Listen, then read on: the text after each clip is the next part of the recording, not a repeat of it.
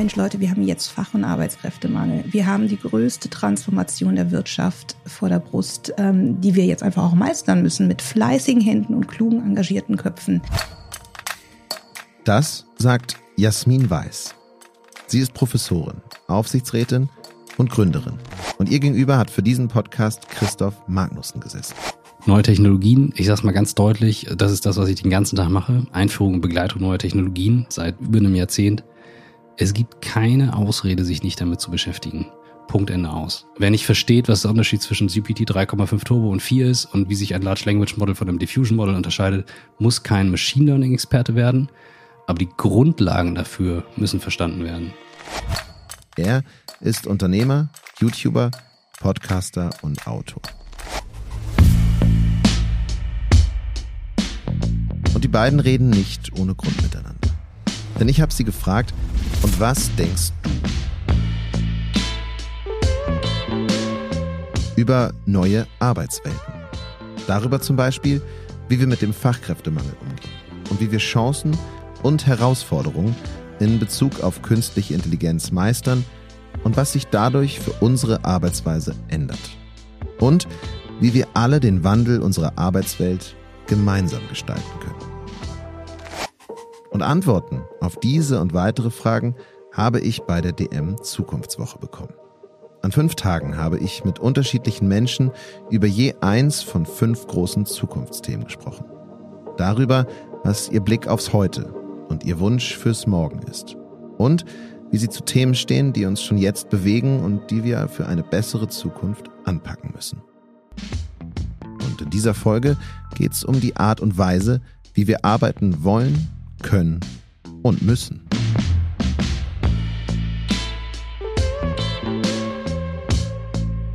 Und was Jasmin und Christoph dazu alles zu sagen haben, wo sie sich einig sind und wo vielleicht nicht, das hört ihr jetzt. Mein Name ist Jonas und ich habe die beiden gefragt, und was denkst du?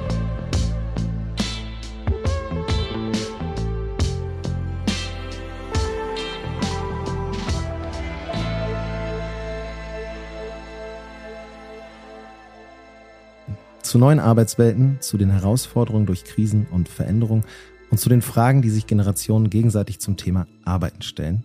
Dazu freue ich mich sehr zu fragen oder sehr fragen zu dürfen. Äh, Christoph Magnussen und Professor Dr. Jasmin Weiß. Schön, dass ihr da seid. Hi Jonas. Ich habe äh, vielleicht eine etwas unkonventionelle Frage zum Start. Wie fühlt ihr euch? Wir standen gerade zwei, zwei Stunden auf der Bühne. Jasmin, du siehst sehr wach noch aus. Ich bin sehr müde, muss ich sagen. Ich habe Make-up im Gesicht, bin auch müde. Okay, also die Frage habt ihr ehrlich beantwortet. Ja. Das Immer. ist schön. Ähm, über Emotionen beziehungsweise über das Fühlen beim Arbeiten, damit würde ich eigentlich gerne starten, weil es gibt einen medialen Trend, würde ich sagen, den, der sich ehrlicherweise seit 150 Jahren durchzieht. Ich würde sagen, die Generation, die quasi am Schalter sitzt, die die macht, die in der Politik sitzt, in den Berufen ist, ähm, vertritt, und das ist in den Me- Medien dann vertreten, eine Meinung, dass die junge Generation oder Menschen allgemein keine Lust mehr zu arbeiten haben. Es gibt dazu die spannendsten Headlines aus, den, äh, 19, aus dem 19. Jahrhundert.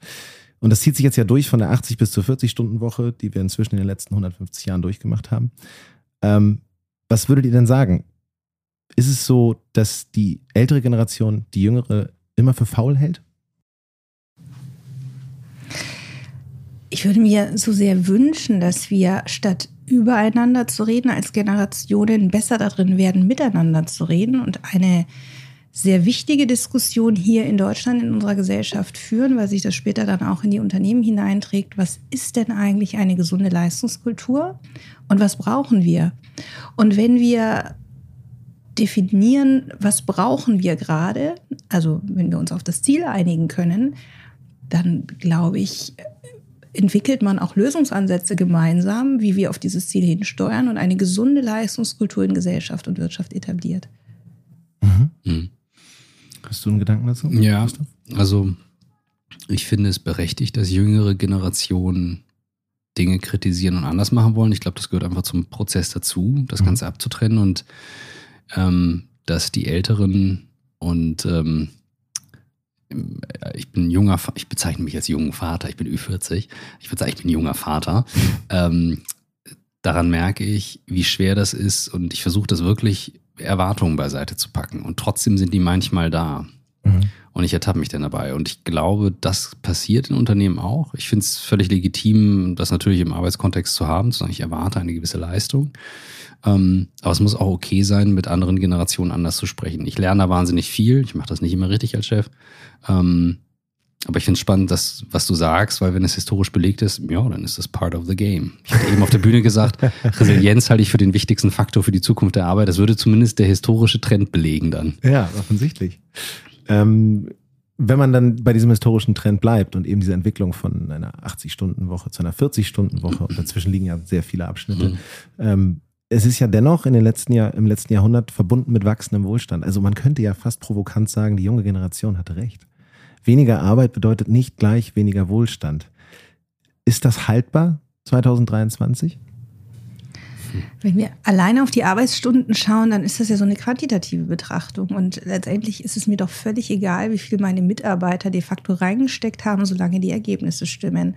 Und wir haben jetzt ein paar Game Changer, ähm, zum Beispiel eine generative künstliche Intelligenz, die ganz stark Auswirkungen hat, wenn wir es denn richtig machen, Produktivitätsgewinne einzufahren, unsere Problemlösungskapazität mhm. auch zu steigern.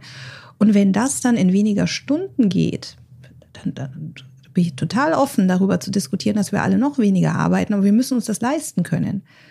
Und ich möchte, wir hatten es ja vorhin auch auf der Bühne, wenn wir jetzt diese ganzen Themen um New Work diskutieren, ne, können wir auf die Vier-Tage-Woche gehen. Ähm, 30 Tage Urlaub sind wir sowieso schon Urlaubsweltmeister, geht da nicht noch mehr, können wir alle von wo auch immer arbeiten.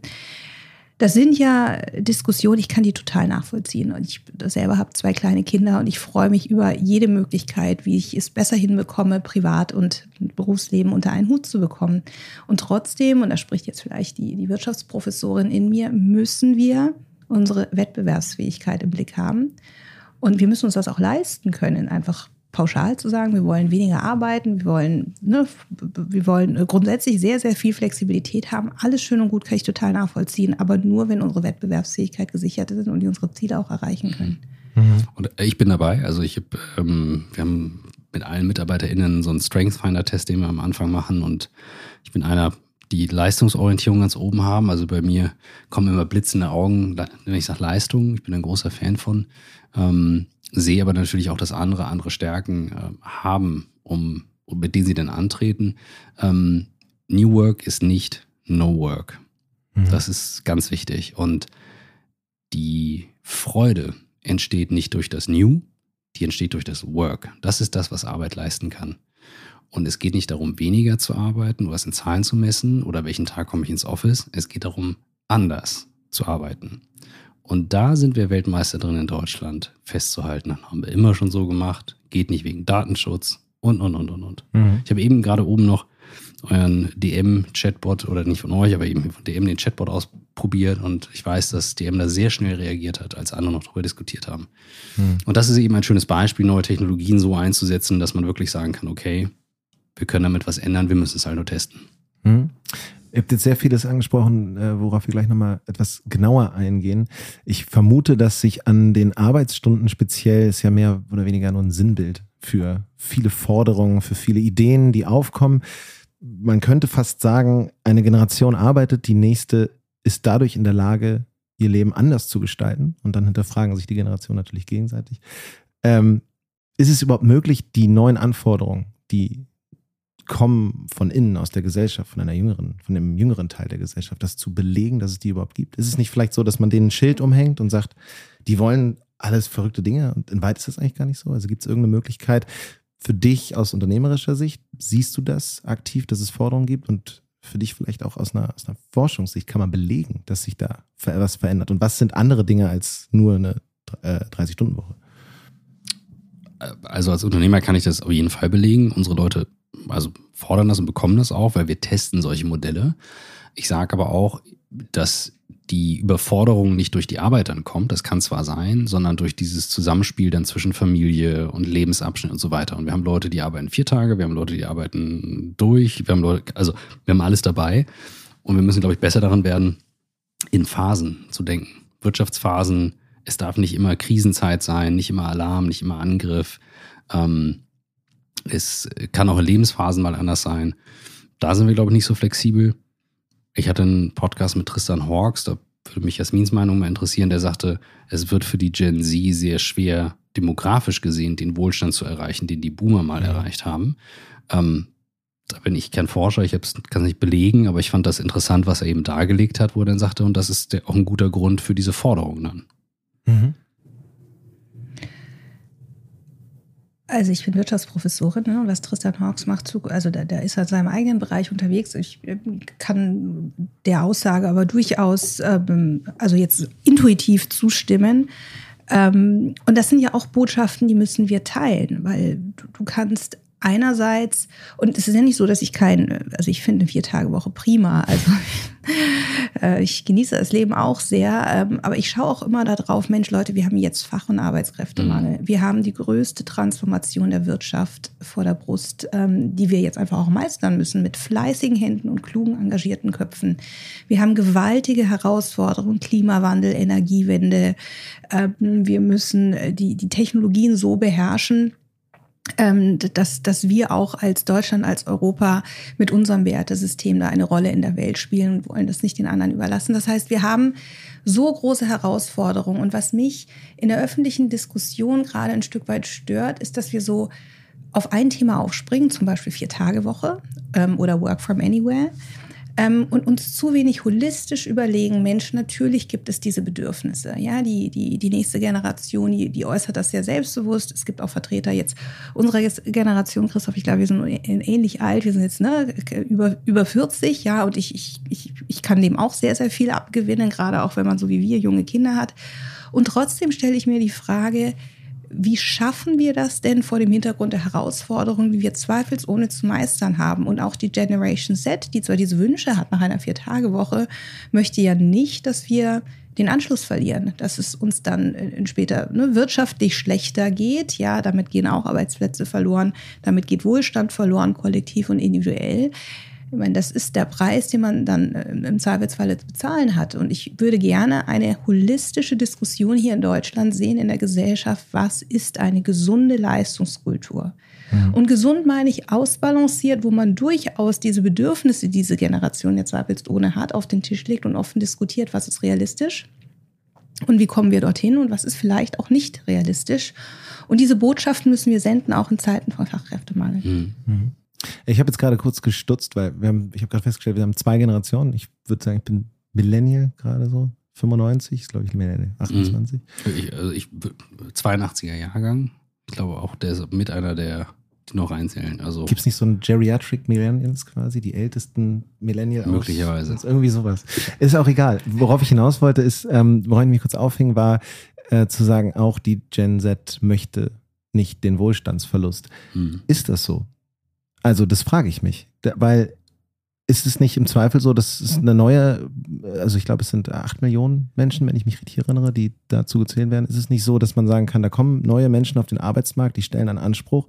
Wer will ihnen das verwehren? Und vielleicht ist der Anspruch auch zu sagen, mir ist es gar nicht so wichtig, hm. Wirtschaftswachstum und Wohlstand, sondern ganz andere Dinge. Aber da sprechen die Studien eine andere Frage, äh, eine andere Sprache. Wir hatten gerade hier Barbara Wittmann, Wittmann hier ähm, als Country Manager von LinkedIn, die ähm, ja ein, auf einer riesigen Datenplattform sitzt und sie sagt immer noch, der Grund Nummer eins auch für die Generation Z, den, den, den Job zu wechseln, ist, weil sie irgendwo anders ein höheres Gehalt realisieren mhm. Und äh, wir müssen uns einfach mal die Datenlage angucken und uns nicht immer so ne, von der persönlichen Meinung, persönlichen Marktforschung ähm, äh, treiben lassen, sondern ähm, zu gucken, wie die Leute dann wirklich auch entscheiden. Und ähm, vielleicht ist es einfach auch nicht mehr gesellschaftlich ähm, opportun zu sagen, mir ist das Gehalt wichtig. Ich lebe in der Stadt München und ähm, ich kenne sehr viele ehemalige Studierende von mir, die gesagt haben, mir ist Gehalt gar nicht so wichtig. Dann gehen die das erste Mal auf den Wohnungsmarkt in mhm. München und auf einmal spielt das Gehalt eine Rolle, weil mhm. du ansonsten die Mieten nicht bezahlen kannst oder in einer sehr, sehr kleinen Wohnung lebst. Mhm. Ja, ja, und ich teile das und das ist eine Zerrissenheit. Ich erlebe das auch. Ich habe einen einen Vortrag, der nennt sich äh, State of New Work. Und da ist genau dieser Spread abgebildet. Ich möchte die mega Work-Life-Balance. Ich möchte äh, die Sinnerfüllung. Und dann möchte ich aber auch ein Top-Gehalt. Mhm. Das ist so ein bisschen wie wenn ich äh, mit 15 Leuten einen Ausflug mache und mit der Lufthansa am Schalter stehe und sage, wir sind 15 Leute, wir wollen alle zusammensitzen, wir wollen alle Fensterplätze haben. Das ist, und ich ziehe da natürlich dann damit los und bin da schwarz und weiß. Ich verstehe die Forderungen. Ich sehe es auch differenzierter, wo ich sage so, ja, äh, not sure, ob das aufgeht. Ne? Da gibt es wirtschaftliche Zwänge, die kommen dann irgendwann. Ähm, ich kann nicht sagen, woran es liegt. Mein Gefühl ist, es gibt so ein, ein Thema im New Work-Bereich, das hat der Friedrich Bergmann aufgemacht, der sagte, diese, diese, diese Dekadenz, dieser Spread an Reichtum und Normalverdienern, also dieser Spread, das sagt, das wird ein großes Problem in der Zukunft. Das hat er in den 80ern geschrieben. Und der ist ja noch enorm groß. Also das ist ja wirklich riesig groß. Ähm, da liegt schon auch relativ viel drin. Ne? Also heutzutage kannst du halt gucken, was machen andere und dann siehst du, boah, ist das alles geil, ne? wo die unterwegs sind und was sie alles machen. Also ich glaube, der Einfluss von Social Media und die Ablenkung darüber, was man alles machen könnte, führt dazu, dass du dich nicht in aller Tiefe hinsetzt und mit einem Thema befasst, wächst, reingehst, auch vielleicht die, die, die Freude daran wirklich empfinden kannst, dich wirklich in der Tiefe damit auseinanderzusetzen. Mhm. Jetzt rein aus eigener Beobachtung, wenn ich mich in ein Thema reinfräse und dann springe zwischen den, zwischen den Sachen. Ja. Ähm, ich würde tatsächlich gerne ein bisschen wegkommen, auch, auch von persönlichen Sicht und auch von der Sicht nur auf eine Generationsfrage, auf, äh, wir hatten das vorhin schon kurz, eine internationale Sicht. Also führen wir Debatten in Deutschland, die wir im Ausland nicht führen? Wir haben über Wettbewerbsfähigkeit kurz gesprochen.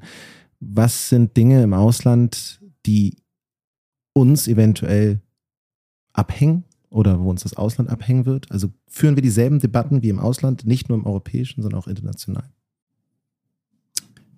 Ich habe jüngst eine Zahl gehört, die mich schockiert hat.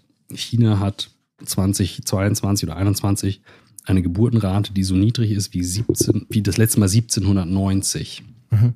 weil sich der, der eine Mann, der die Berechnung angestellt hat, um die Ein-Kind-Politik zu berechnen, nicht in Betracht gezogen hat, was passiert, wenn mehr Frauen in die Arbeit kommen, mehr Geld verdienen, Geburtenraten sich mehr. Also er hat bestimmte Faktoren nicht berechnet und die haben ein Riesenproblem. Diese Eingriffe, und ich habe das noch in der Schule gelernt, diese Einkindpolitik, wenn man das jetzt sieht, was da passiert, ich fände es schon schön, wenn wir anfangen, in Deutschland mal zu gucken, was haben wir denn? Also was sind die Assets? Und die Assets, die wir haben, sind Menschen, Ausbildung, ne? das, was wir im Kern tun.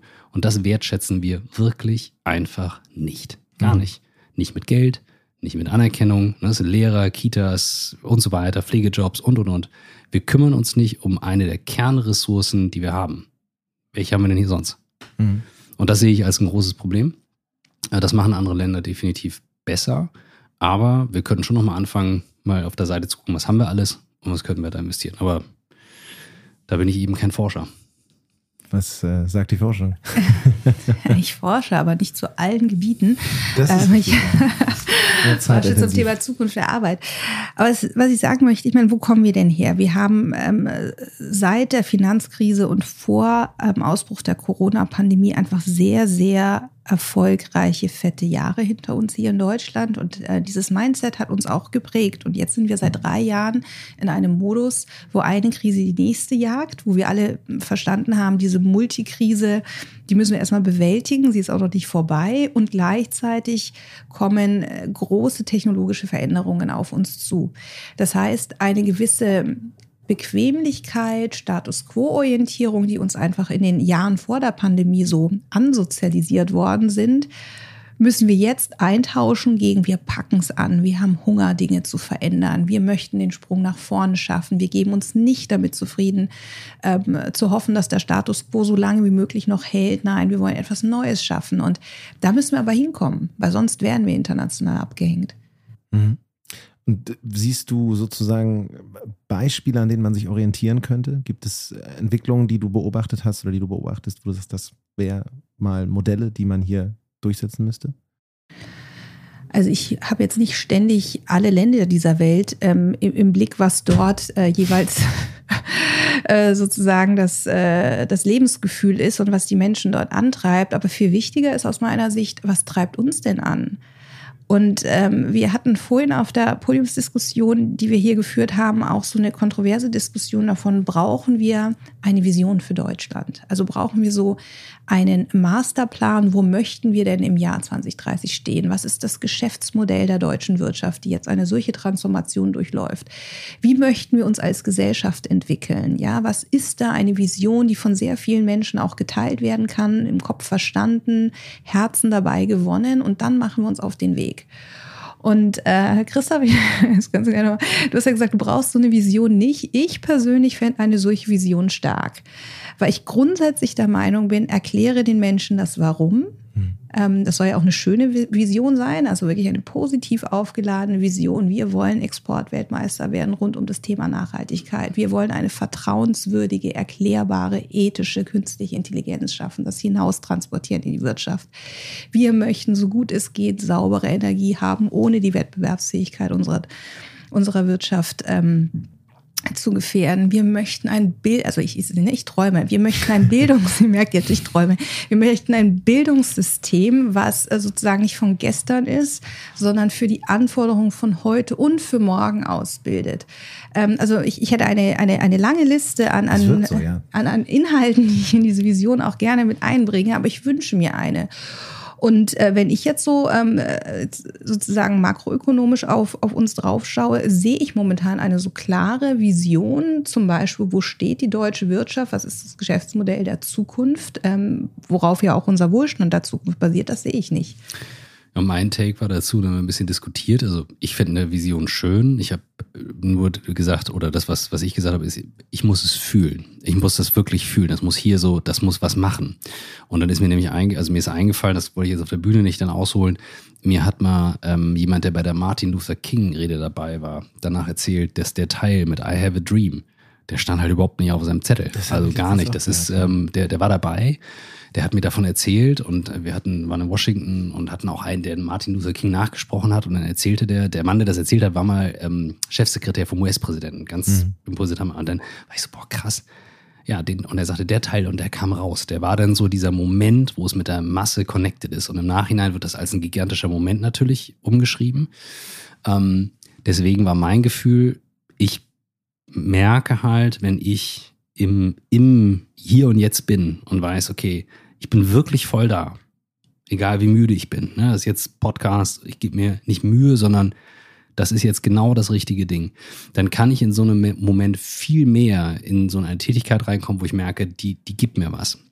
Ich habe Sorge, wir sind so ein Land, wir sind so gut da drin, uns in Position zurückzuziehen. Und mein Gefühl ist, wenn wir nicht wieder den Grundwert erkennen, wie viel Freude Arbeit generieren kann, dann kommen wir nicht dahin, die Vision, die ich alle teile, auf der, auf der Was-Ebene, zu fühlen, zu sagen, okay, das ist etwas und jetzt stehe ich auf und ich gehe mit.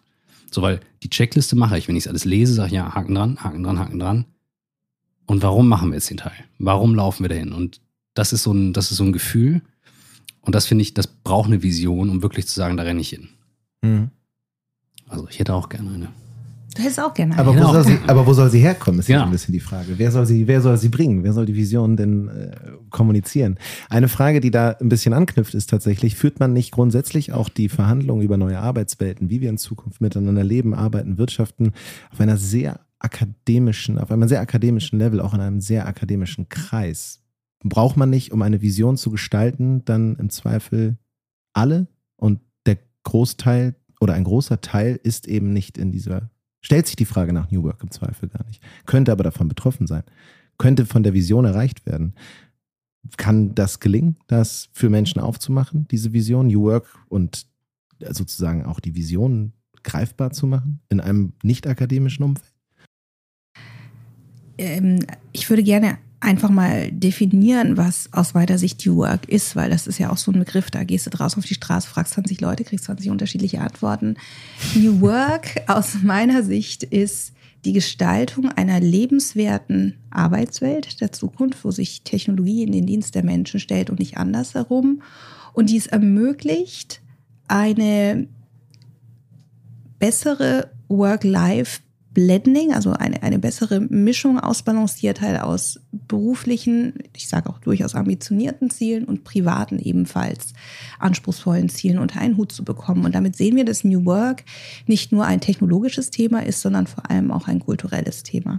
Und wenn wir diese Definition von New Work fahren, dann ist das eben deutlich mehr als einfach nur Homeoffice ähm, oder Work from Anywhere, was sehr viele Menschen, die zum Beispiel in der Produktion oder in der Pflege arbeiten, ausschließen würden, sondern geht es um andere Themen. Da geht es um, wie zeige ich den Menschen Wertschätzung? Wie ermögliche ich im Rahmen dessen, was möglich ist? Du kannst auch zum Beispiel in der Pflege versuchen, durch Schichtpläne auf individuelle Bedürfnisse besser einzugehen. Ähm, wir müssen gerade, und das haben wir in der, in der, in der Corona-Pandemie ja auch gemerkt, gerade diesen systemkritischen, neuralgischen Berufen, die oftmals jetzt so unterbezahlt sind, deutlich mehr Wertschätzung entgegenbringen als Gesellschaft. Das Thema Gehalt ist eine, das ist eine ganz offensichtliche Facette von Wertschätzung, aber die Wertschätzung ist ja viel weitreichender auch. Ne? Also welches Standing hat eine Krankenschwester in der Gesellschaft? Also bringen wir ihr jenseits von einem angemessenen Gehalt denn die ausreichende Wertschätzung entgegen? Das gleiche gilt für Polizisten, Feuerwehrleute und so weiter, die wir alle dringend brauchen. Und New Work ist für mich wirklich eine offene Diskussion über diese Themen, die in der Vergangenheit also in der, in der Arbeitswelt, wie wir sie kannten oder jetzt noch kennen, zu kurz kommt. Und äh, das ist ja auch sozusagen ein, ein Mythos, dass so neue Technologien wie künstliche Intelligenz äh, sich nur auf den akademischen Bereich auswirken. Also das wird sich nahezu überall auswirken. Mhm. Wo, das wäre nämlich meine nächste Frage, wäre nach der KI gewesen. Wo merkt ihr in, in eurem Umfeld jetzt gerade? Also, weil ich glaube, die häufigste Antwort auf KI und auf die Zukunft der KI in der Gesellschaft ist, wer sich jetzt nicht damit beschäftigt, wird irgendwann ein Problem bekommen. Und da interessiert mich natürlich, was würdet ihr empfehlen Menschen, die sich nicht mit KI auseinandersetzen? Also, Wo fängt um, man an? Um einmal nur das zu unterstreichen, also plus eins, was Jasmin sagt zum Thema New Work, ich würde es nur bezeichnen als, wenn du am Dienstag sagst, ja Mann, morgen habe ich Bock, und Mittwoch ist halt ein Arbeitstag, dann hast du einen New Work Arbeitstag gehabt. Und das können Kollegen sein, das können die, der Inhalt sein und so weiter. Das kann aber auch sein, dass ein neues Thema kommt und du bist eigentlich als Person und denkst, um Gott, was will, was passiert mit meinem Job? Aber du bist vielleicht in einer Firma, die damit offen umgeht, die damit experimentiert, du hast Leute, mit denen du darüber quatscht und schon kann so etwas Neues, was überwältigend sein kann, was zur Überforderung führen kann, nur zu einer leichten Überforderungen werden, wie ich es gerade von Jasmin gelernt habe, die dann wiederum sehr schön sein kann, in der man aufgehen kann. Und das könnte das Potenzial dafür haben. Ähm, neue Technologien, ich sage es mal ganz deutlich, das ist das, was ich den ganzen Tag mache. Einführung und Begleitung neuer Technologien seit über einem Jahrzehnt. Es gibt keine Ausrede, sich nicht damit zu beschäftigen. Und ich habe es gesehen mit den Smartphones, als wir 2010, 2011 in Firmen gesagt haben, hey, wir kaufen euch die Blackberries ab und Leute gesagt haben, nee, worauf sollen die Leute denn tippen? Und jetzt sitzen sie alle mit dem Smartphone. Dann wurde gesagt, Datenschutz und Cloud und so weiter. Alle haben sie ja das iCloud-Backup laufen. Und dann kam die Corona-Zeit. Ich kann es nicht mehr hören. Also wirklich ganz klar, es gilt, sich damit auseinanderzusetzen. Punkt Ende aus. Wer nicht versteht, was der Unterschied zwischen GPT 3,5 Turbo und 4 ist und wie sich ein Large Language Model von einem Diffusion Model unterscheidet, muss kein Machine Learning Experte werden. Aber die Grundlagen dafür müssen verstanden werden. Ich habe mit meiner achtjährigen Tochter einen Comic entwickelt in GPT, weil sie für ihren Kumpel einen Comic schreiben wollte. Und dann haben wir Bilder in Midjourney, Texte in GPT gemacht, erklärt, Zusammenhänge. Und die kommt auf Ideen, das anzuwenden. Die meisten Erwachsenen fangen zu googeln.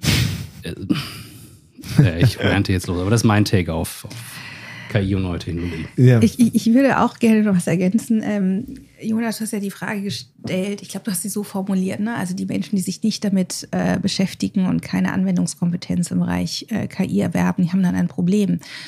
Und äh, wir gucken mit so einem negativen Narrativ auf ähm, darauf. Und ich fände es so viel schöner, wenn wir sagen, Mensch, wo sind denn die Chancen, wenn wir das äh, nutzen? Also wenn wir sozusagen mit einem anderen Ansatz rangehen und so Lust darauf machen und das die beste, also das beste Argument für etwas Neues oder für Veränderung ist ja ein persönlich wahrgenommener Nutzen. Und da müssen wir, glaube ich, deutlich besser und klarer auch kommunizieren, was ist für euch der persönliche Nutzen, wenn ihr euch auf diese neue Technologien einlässt und anfangt mit auch durchaus mit einem spielerischen Ansatz, so wie du es mit deiner, mit deiner jungen Tochter noch machst, diese neue Technologien auszutesten. Dazu muss man ja auch sagen, natürlich brauchen wir in Deutschland, Deutschland Spitzensportler, also wirklich mhm. Weltklasse-Entwickler im Bereich der neuen digitalen Schlüsseltechnologien. Aber wir haben insbesondere jetzt auch eine Herausforderung in der Breite, also Breitensport. Und die allermeisten von uns müssen ja gar nicht verstehen, ähm, wie eine künstliche Intelligenz entwickelt wird, sondern sie brauchen schlicht und einfach Anwendungskompetenz. Und Anwendungskompetenz, und das sehen wir, also ich mache mit meiner siebenjährigen Tochter, die spielt auch schon damit rum. Und wenn das Grundschulkinder können, ähm, und herangeführt werden, begleitet werden, auch auf die Risiken hingewiesen werden, dann können das alle Erwachsenen auch, die lernbereit sind und keine innerlichen Barrieren verspüren. Die innerlichen Barrieren ist ja ganz oft nicht zu können, sondern es, es sind Ängste, es sind Berührungsängste, es ist Unsicherheit. Und da müssen wir die Menschen abholen und die richtigen Angebote machen, die richtige Begleitung anbieten. Aber ich, ich hatte neulich von einer KI-Expertin gehört, die gesagt hat, das ist ja auch in der Verantwortung der Anbieter dieser neuen Technologien dafür zu, zu sorgen, dass sie eben so user-friendly sind, dass sie leicht anzuwenden sind. Mhm. Letztendlich wie eine Mikrowelle, die du bedienst. Ja, also ich weiß nicht, was dein Background ist. Also ich weiß nicht im Detail, wie eine Mikrowelle funktioniert. Muss ich zugeben, ich auch nicht aber ich kann sie anwenden. Ich weiß auch, wofür ich sie anwende. Mhm. Und was da genau passiert physikalisch in der Mikrowelle drin, das muss ich auch gar nicht verstehen. Ich weiß, was ich mit der Mikrowelle machen kann. Ich weiß, was ich tun nichts nicht machen sollte. Ich tue meine Katze nicht zum Trocknen in die Mikrowelle. Ne? Also ich weiß, was ich damit nicht mache. Und so müssen wir uns das auch vorstellen mit diesen neuen Technologien. Anwendungskompetenz ist nicht schwer zu erlernen. Ich finde es ein super Bild mit den Sportlern. Weißt du, wir haben in Deutschland Fußballteams, wir haben Trainer, wir haben Vereine und wir haben Millionen an Menschen, die zugucken und die Regeln kennen, das Spiel kennen, sich damit auskennen und sich damit beschäftigen. Und die Neugier müsste in dem Bereich geweckt werden. Und nicht jeder muss Tore schießen können. Mhm. Und ich ergänze das nochmal mit der Technologie. Ich habe mit beiden Kindern den Handyführerschein gemacht. Ich auch. Ich finde ich total weil, wichtig. Hm. Weil ich gesagt habe, sorry, euer Papa macht Technologie. Ich möchte, dass ihr in der Lage seid. Und meine Freundin ist Psychologin, die sagt, dass wir, die, können, die Kinder können nicht lernen, das Gerät beiseite zu legen, weil die Geräte so designt sind. Mhm. Aber wir können Regeln einführen und beide Kinder, die sind noch echt jung, ne? also die benutzen das, die haben kein eigenes, das sind Übungshandys, um das zu lernen. Die können die Einstellungen, die können die Settings, die verstehen Dinge, die können Videos schneiden. Und dann sagt, sagen mir Leute mal, ja, so, brauchst du keinen Handyführerschein? Ich sage, natürlich. Es gab schon zu Kutschenzeiten in Deutschland Führerschein und für das Führerschein für Autos und ich würde den meisten Leuten das Handy wegnehmen, die es nicht bedienen können. Die fahren dann mit dem Fahrrad, die benutzen es im Straßenverkehr, die unterbrechen damit die Essen in der Familie, auf, am Tisch und so weiter. Und die können es nicht bedienen. Wegnehmen, wegnehmen, sofort wegnehmen. Ich bin jetzt wieder schwarz-weiß, ich weiß nicht. ist völlig in Ordnung. Es geht ja darum, dass ihr eure ehrliche Meinung sagt. Darf ich zu diesem Internetführerschein etwas sagen? Weil Sehr also, gerne. Also, also Internetführerschein heißt ja nichts anderes. Es, da gibt es ja auch andere Begriffe dafür. Ich bisschen auf die Zeit schauen, aber sag's gerne noch.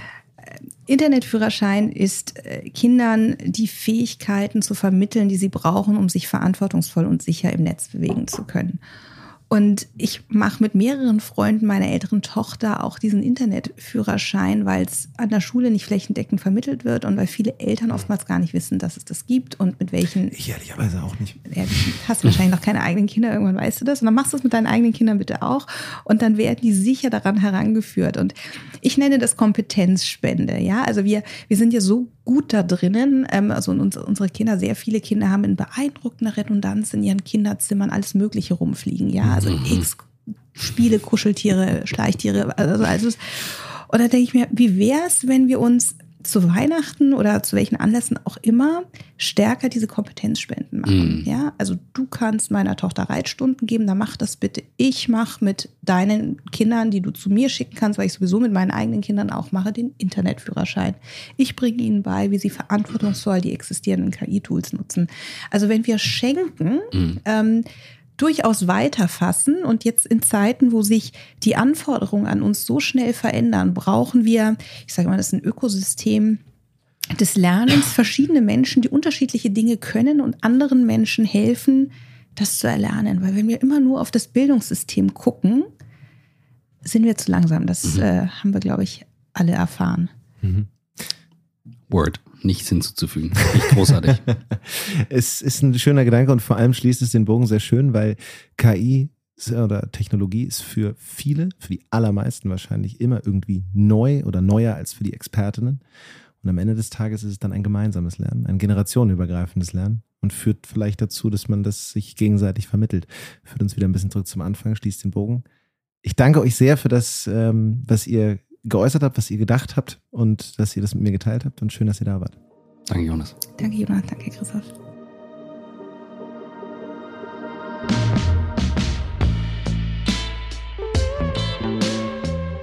Wir haben auch euch gefragt. Und was denkst du? Hört also auch rein in unsere Und was denkst du Shorts zu allen fünf Themenbereichen. Und hört euch neben dieser Folge auch die Gespräche zu den anderen Zukunftsthemen an. Zum Ich im Wir, also der Rolle von persönlichen Bedürfnissen auf der einen und dem Wert der Gemeinschaft auf der anderen Seite. Zu Kindern und Jugendlichen und wie wir sie als Gesellschaft unterstützen können. Zu unserer ökologischen Zukunftsfähigkeit und zum Thema Gesundheit und wie wir die Gesundheit erhalten können. Abonniert diesen Podcast, dann verpasst ihr keine der Folgen. Und wenn er euch gefällt, dann lasst doch gerne eine Bewertung da. Bis dahin, vielen Dank fürs Zuhören. Ciao, macht's gut.